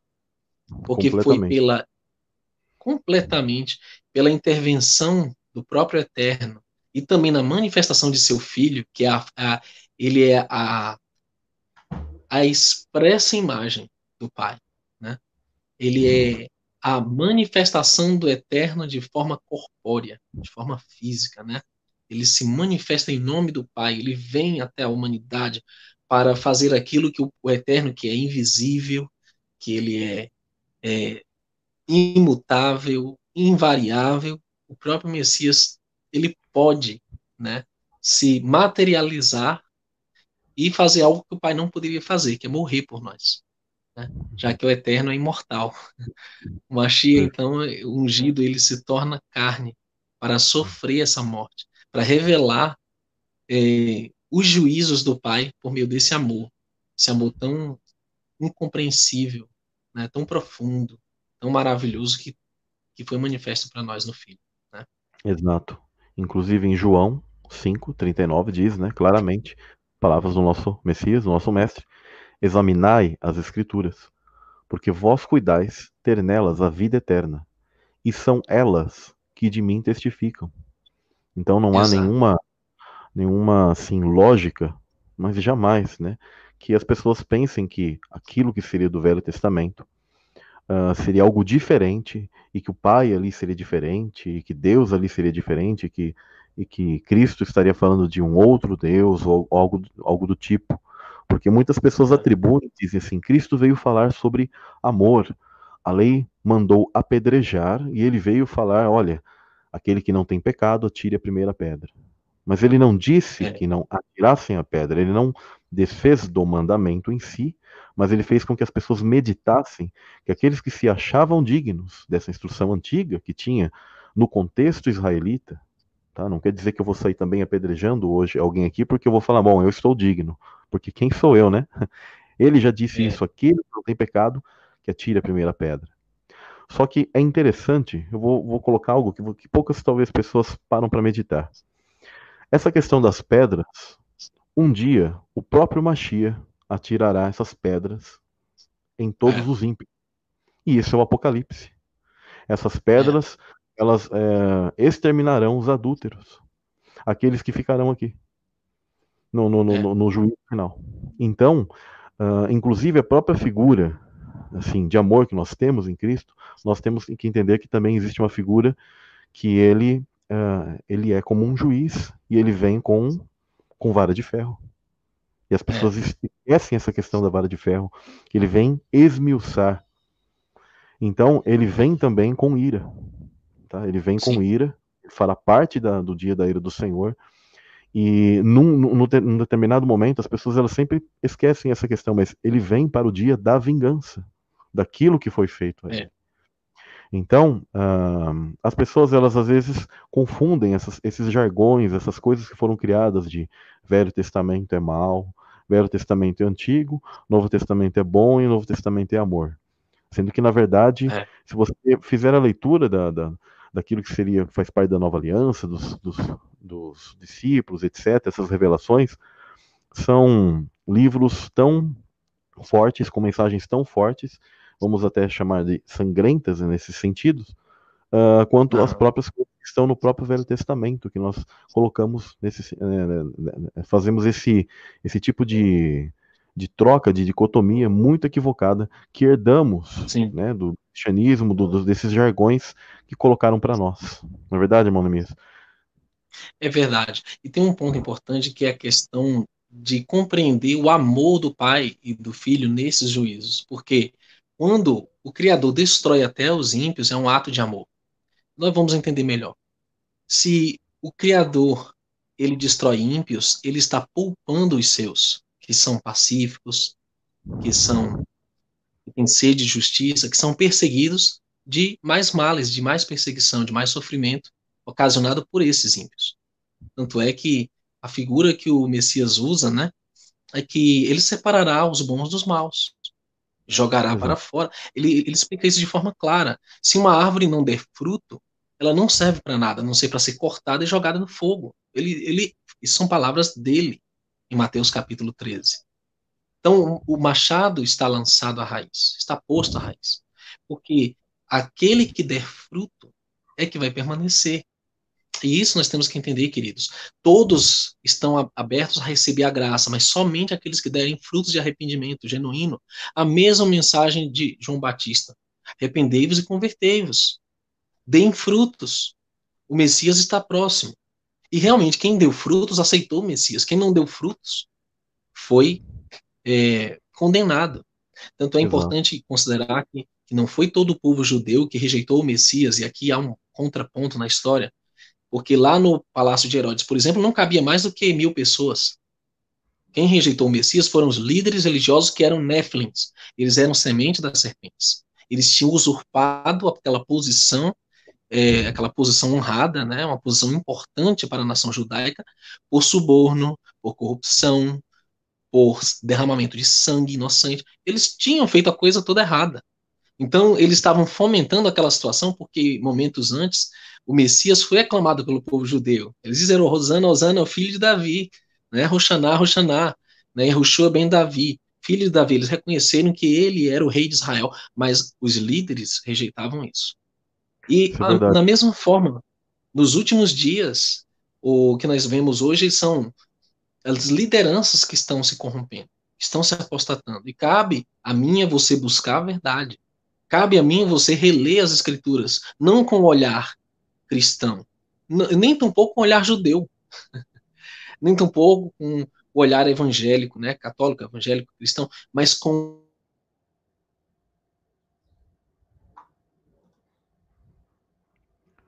Meu irmão Nemias, o som não está saindo aqui? O som aqui. O olhar, os profetas olhavam com o olhar. Então nós temos que olhar, exato. Temos que olhar com a ótica deles, pedir ao eterno discernimento para tirar os óculos do sistema religioso e olhar com o olhar dos nossos patriarcas, dos profetas, dos perfeito. santos, do, dos apóstolos. Né? Perfeito, perfeito, meu irmão. Em um, em um, determinado momento deu uma cortadinha aí, mas deu para entender perfeitamente o raciocínio, meu irmão. Exatamente tá isso. Bom. Eu gostaria, você tem contigo, que, que, tradução que você usa, Nemias? Eu ia falar para você ler comigo Êxodo 20. Uhum. Pode ser, podemos ler. Uhum. Eu geralmente recomendo às pessoas alguma Bíblia israelita ou a Bíblia uhum. judaica do David Stern, mas pode usar também a, a Almeida Ferreira, a Fiel, né? Uhum.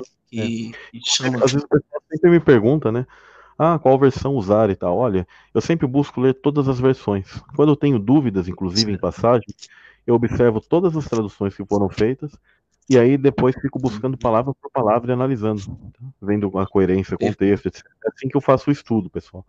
Não, não fico tão preso a, a, só uma versão, porque às vezes pode também trazer alguma é. alteração é. antiga, né? Ou palavras de maneira sutis que elas trazem às vezes até um outro entendimento, mas a gente consegue compreender. Se você quiser fazer leitura, eu faço leitura. Eu tenho aqui. Você que vê, meu irmão Nemias. Tá, tá me ouvindo bem? Uhum. Tô, tô te ouvindo. Tá. Faça a leitura pra gente. Se você quiser eu... ler. É, tá bom então. Eu vou colocar aqui, pessoal, Êxodo 20, dos quais aqui tem as famosas citações do Decálogo. Existem algumas pessoas que colocam uh, qual seria o primeiro, segundo, terceiro, quarto mandamento, mas eu vou estar lendo todos esses essas instruções que elas são a base, tá?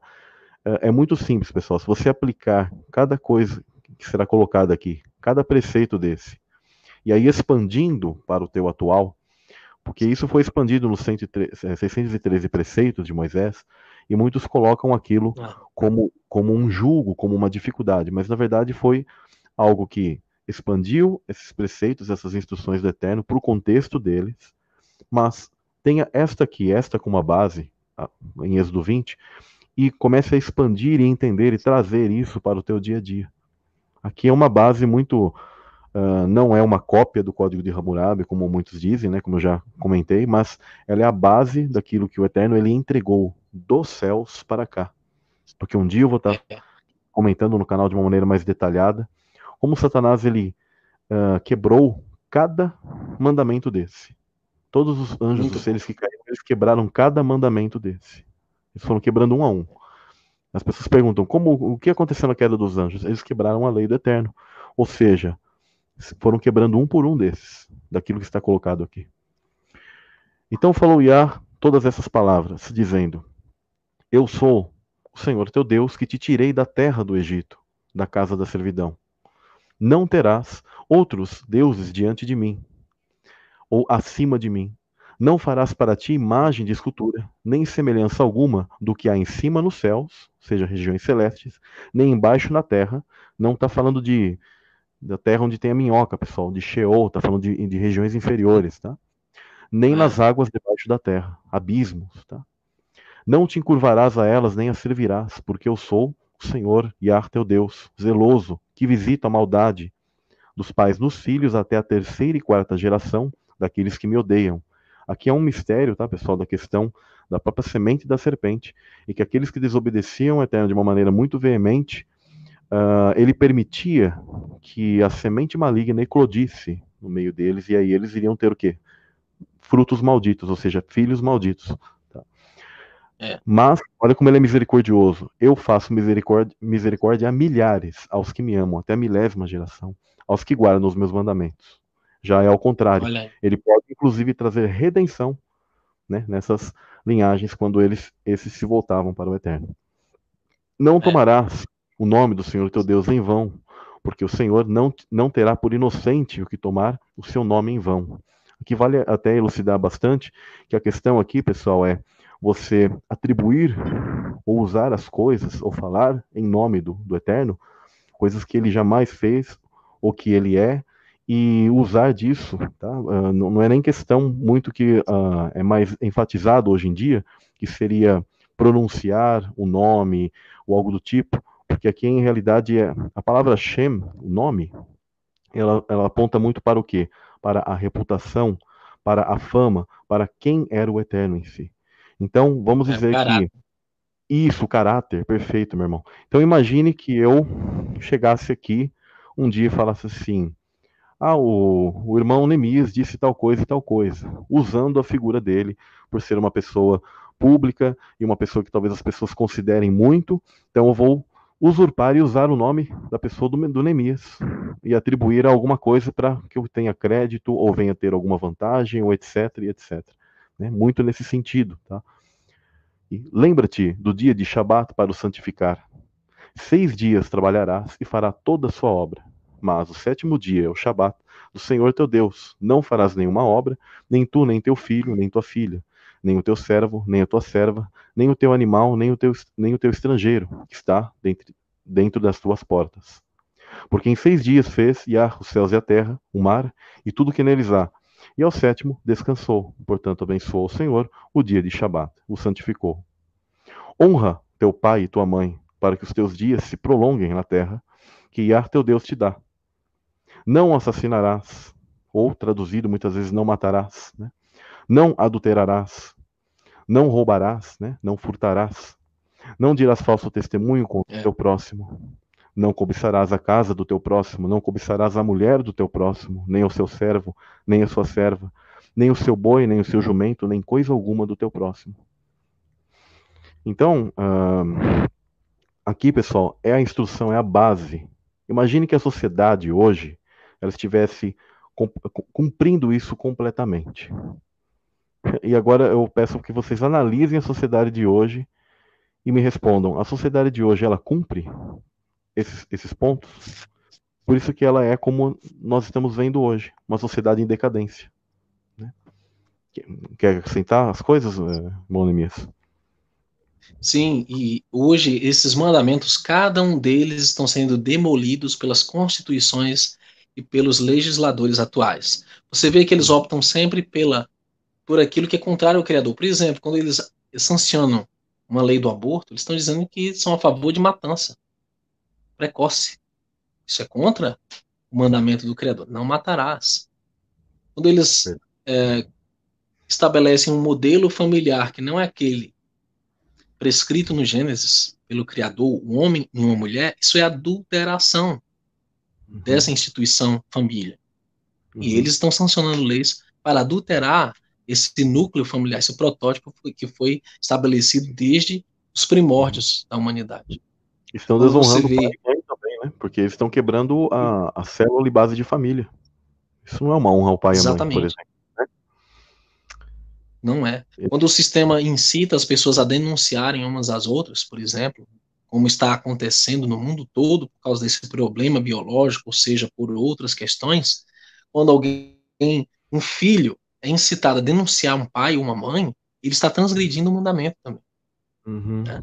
no, no, que tange aquilo que é contrário à vontade do Eterno, né, por exemplo.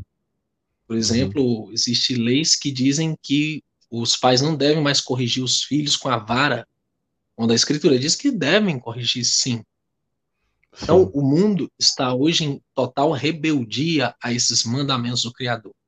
Uhum. E, e, falar falso testemunho contra o próximo, hein? Meu pai. O oito, o sete. É. O, o, o, que esse mundo de hoje Mas faz, a realidade né? é, em toda parte, a realidade é que essas dez palavras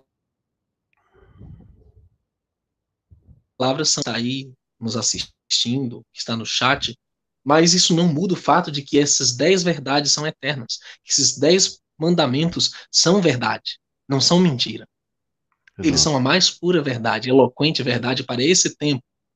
Porque uhum. se houvesse, por exemplo, a, a, observância, porque na verdade o mandamento é uma recordação, você tem que lem, relembrar. Uhum. Se o Criador manda lembrar de algo, é porque ele existia antes de ser dado no Sinai. Ele não foi instituído no Sinai. Então você lembra do dia do Shabat, porque ele é um, mandamento pré-existente, desde a criação. Uhum. Quando você observa a natureza desses mandamentos, você observa que eles são uma expressão de amor sobre todas as coisas ao Criador e sobre todas as coisas ao próximo. Porque quem ama o Criador não terá outros deuses. Quem ama o Criador não vai fazer imagens de escultura de qualquer outra coisa. Quem ama o Criador não vai tomar seu santo nome em vão. Quem ama o Criador vai ter comunhão com ele no dia que ele pediu. Quem ama o próximo não vai não vai desonrar pai e mãe, não vai matar, adulterar, furtar, dizer falso testemunho ou cobiçar nada do próximo. Isso é muito claro. É a uhum. lógica. E uhum. eu torno a falar do espírito da lei, meu querido irmão Samuel e ouvintes do canal Metafisicamente, que estão no primeiro e no último mandamento. No primeiro, porque é, se eu não tiver outros deuses diante de mim, eu não vou cometer nenhum dos outros três mandamentos concernentes ao amor ao Pai. Não vou é, desobedecer esses mandamentos. Se eu tiver somente o Eterno como o meu único Deus, né, que é o Shema, ouve Israel, o Eterno é um. O uhum. Eterno é o único, o Eterno é um. Se eu tiver só o Eterno na minha vida, eu não vou fazer mais escultura, não vou tomar ação do Santo Nome em vão, e vou ter esse cuidado né, de estar em comunhão com Ele no Shabat. Se eu amar meu próximo, a como a mim mesmo, eu não vou desonrar meu pai e minha mãe, que são os meus próximos mais próximos. Vou matar meu próximo, não vou adulterar com a mulher do meu próximo, eu não vou furtar nada do meu próximo, não vou mentir para o meu próximo e nem vou cobiçar nada do meu próximo. E o espírito da lei, dos dez mandamentos, está aí no décimo também, que é não cobiçar, Samuel. Porque isso é uma uhum. coisa do coração. Cobiça, ela surge né, do desejo antes que você tenha a cobiça, tem tem realmente aí um, um, problema sério que é o de você desejar a morte do próximo, desejar a mulher do próximo. Então o espírito da lei está ali no décimo e isso onde nós aprendemos. Quem nos ensinou isso? Foi o Messias, né? O Salvador do mundo que nos ensinou essas lições no Sermão do Monte. O primeiro sermão que ele trouxe em Mateus capítulo 5, 6 e 7 então, Exato. se nós lermos as Escrituras, e principalmente o Novo Testamento com esses olhos, ah, meu irmão, você vai entender tudo que Paulo queria dizer nas cartas dele. Todos os problemas né, que, que ele enfrentou com, as, com os religiosos judeus fanáticos, ou com aqueles que se contrapunham também aos ensinamentos claros do Messias, porque aí há o problema do gnosticismo, que é uma outra pauta, né, que João adereçou tanto nas cartas dele. Então, nós estamos ali nesse meio termo, né? Como você sempre coloca, Samuel, e, e é muito sabiamente colocado. As coisas metafísicas têm um lado físico, né? Existe uhum. um lado espiritual, abstrato, e existe também um lado físico, palpável. E um não anula o outro. Na verdade, um é parte do outro, né? Então, se as pessoas conseguissem unir esse metafisicamente com a realidade nós nós partiríamos então para um, uma nova situação, a um mundo novo, que na verdade ele é profundo, ele é mais do que nós conhecemos, é mais do que nos contaram na religião, é mais do que nos contaram na escola, né? É uma realidade tremenda que ela vai ser revelada para aqueles que amam o Criador, aqueles que realmente estão bebendo dele. E o louvo ao Eterno eh, Samuel, pelo Eterno ter te levantado para trazer esses aspectos profundos, essas coisas que as pessoas não falam costumeiramente, a fim de que elas consigam é, conceber muitas verdades que até então são limitadas, né, por uma crença é, fechada, né, uma mentalidade muito restrita, muito mesquinha, muito tacanha, né, que é desenvolvida ao longo das nossas vidas escravizadas por tantas distrações, tantas tolices desse mundo, quando deveríamos estar mergulhando e bebendo das verdades que o Eterno tem para nos revelar nas Escrituras. Exato, meu irmão Uma coisa que eu gostaria de, de fazer com que as pessoas parem e pensem, tá? O Mashiach, Messias, Cristo, ele está aqui entre nós. Ele tem sua presença. Ele, ah. é, as, as verdades dele ecoam até hoje. Então, eu gostaria que vocês meditassem e pensassem numa coisa. Imagine ele próximo a você agora, sentado ao teu lado ou, ou batendo no portão da tua casa, tá? E eu quero que vocês sejam muito sinceros no coração de vocês e façam uma pergunta para vocês. E, imaginem agora vocês fazendo essa pergunta ao Messias, dizendo: é, Senhor Jesus, tá? Eu vou falar aqui em português, tá? Sem nenhum prisão, legalismo. Senhor, tu que és filho de Deus e veio a este mundo, aquilo que foi apregoado, que está na Escritura, tá? Que os judeus chamam de Torá, a instrução, nós chamamos de Bíblia, né? Porque esse Pentateuco ele está incluído agora no, em toda essa revelação, mas aquilo que está nas Escrituras, que os Salmos testificavam, etc. Tudo que foi colocado, aquilo não tem valia ou ela tem valia até os dias de hoje?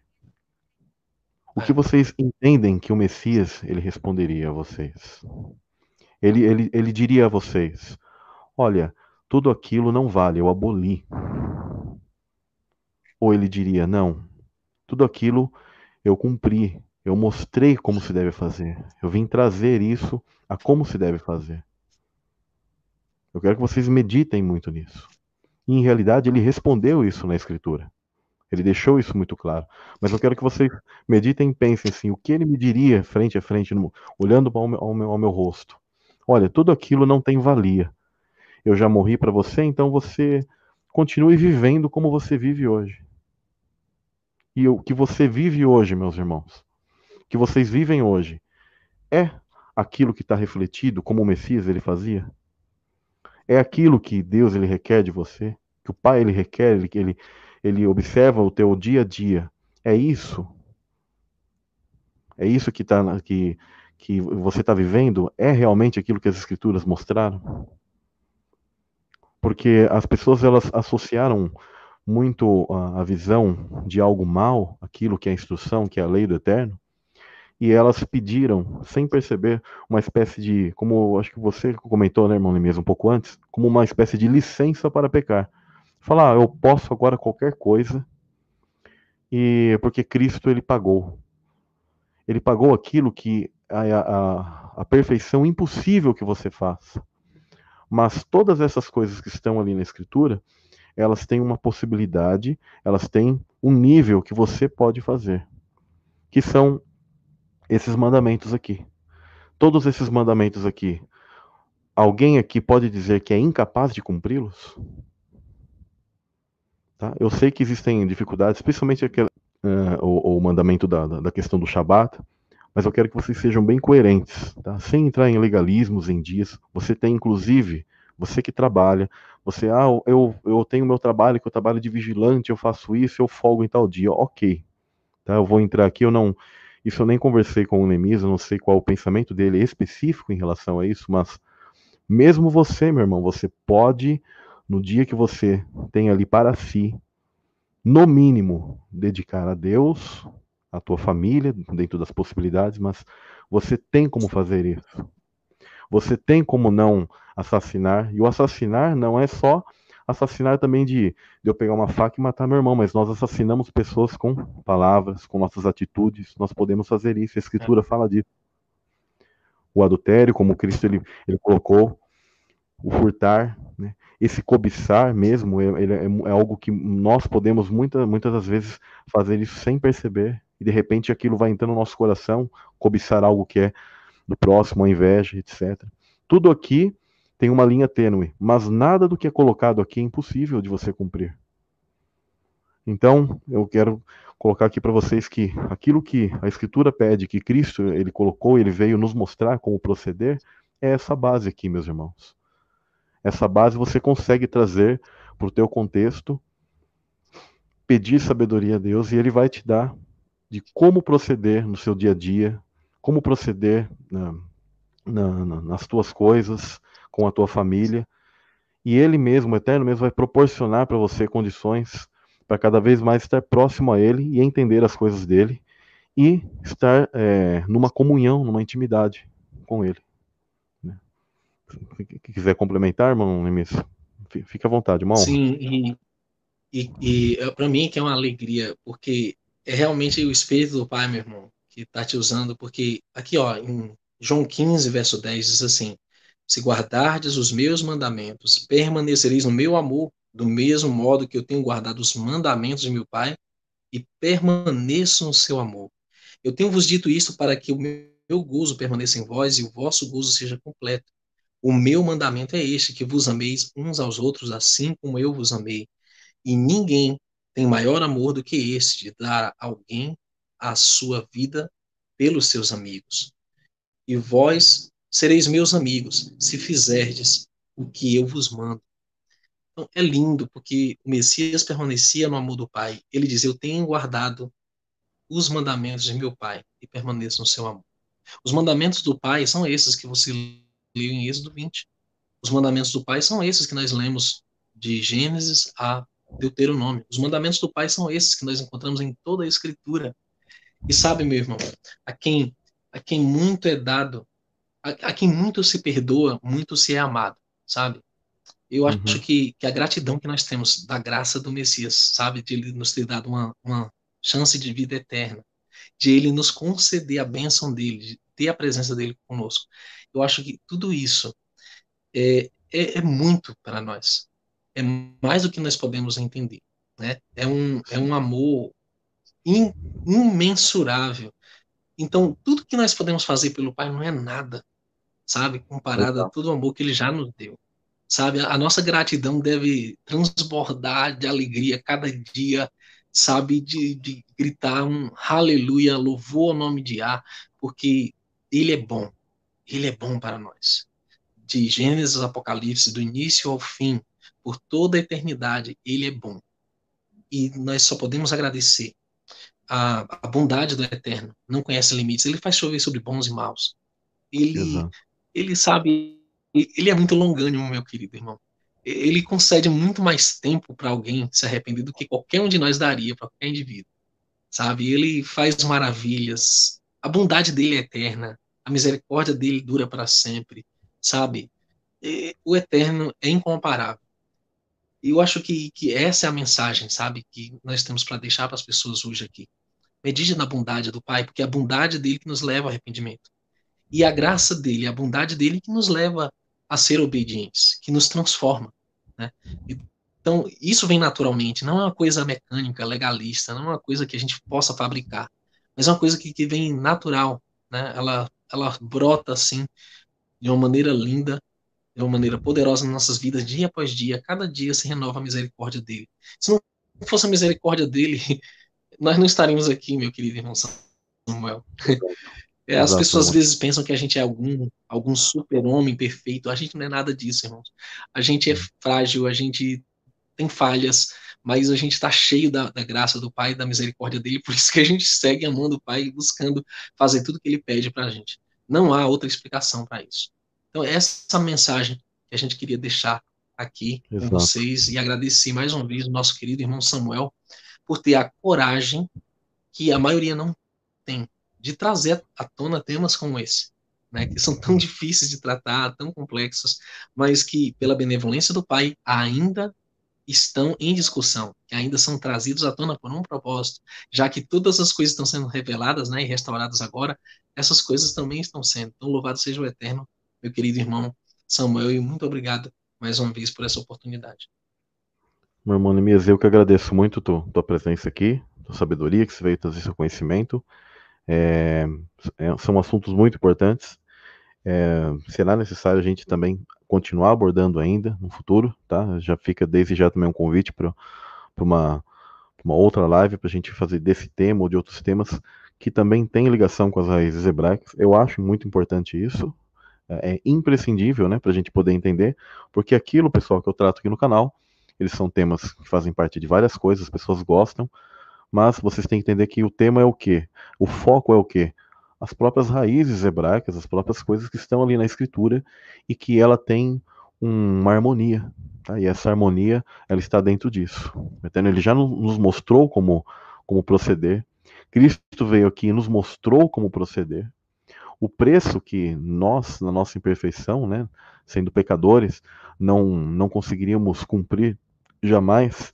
O, é, o Messias ele já, já, já pagou isso e é, é necessário a gente pegar e compreender que ele tem é, esse, essa base para nós até os dias de hoje. e que se o Messias ele estivesse aqui, porque ele está, mas presente aqui do teu lado, ele diria isso. É assim que eu cumpri, é assim que eu fiz, é assim que está a base. É só você fazer esses mandamentos. Lembra que ele falou? Ele até resumiu esses mandamentos por uma das pessoas, né, na, passagem famosa. Eu resumo em amar, né, ao Eterno acima de todas as coisas, né, e amar o teu próximo como a ti mesmo. Ali tem três níveis, tá? O amor próprio, amar ao teu próximo e amar ao Eterno, tá? Uma tríade ali, um, um ciclo, uma troca de amor. E isso é o que, na verdade, a instrução, a Torá, aquilo que, tá nas, que estão nas Escrituras, elas refletem que, é, que Deus é amor e Cristo ele veio refletir esse amor na, na maior demonstração que é dando sua vida por nós. Então, quero agradecer muito a você, meu irmão Nemias, pela tua presença aqui e a gente, inclusive, vai fazer a continuação de, de agora um outro tema, né, no, no, no seu canal. Então, queria falar para o pessoal. É, está indo lá. Né? Agradeço muito a tua presença, agradeço as pessoas no chat. Um, eu, eu brevemente, eu não fico olhando o chat, né? Eu brevemente, pessoal, eu vi que tinham pessoas que estavam ali entrando em desacordo ou discussão. Pessoal, não façam isso, tá? No, no chat. Respeitem o canal, respeitem as pessoas que estão aqui, respeitem a minha pessoa nesse sentido. Independentemente se vocês é, creem ou não, como das coisas que são faladas aqui, mas é uma questão que vocês já estão quebrando o mandamento ali. já estão quebrando sem é perceber, é tá? A questão do amor ao próximo, tá? Eu sei que não estão é, amando. Não é fácil. Isso não é fácil. É, a gente, eu, eu já fiz, eu erro muito. Todos erram, pessoal. Mas eu peço assim que tenham esse tipo de respeito, esse pudor em relação às pessoas que estão ali, tá? E, e meditem nessas coisas, ouçam mais vezes e analisem. Exatamente como o salmista fez. Eu medito na tua instrução, na tua lei dia e noite. Vocês creem que aquilo não está valendo mais? É, é como eu pego e falo: pegue então a sua Bíblia e rasgue. Só que as pessoas vão acabar o quê? Analisando que ela vai ter que rasgar a Bíblia inteira. A, a, escritura inteira vai ter que jogar fora, porque elas testificam de tudo isso que eu estou falando. Porque a finalidade da instrução é Cristo. É apontar para o Messias. E ele veio fazer o quê? cumprir isso, mostrar como devemos proceder diante do Pai, tá? diante do nosso irmão e a ti mesmo, a você mesmo.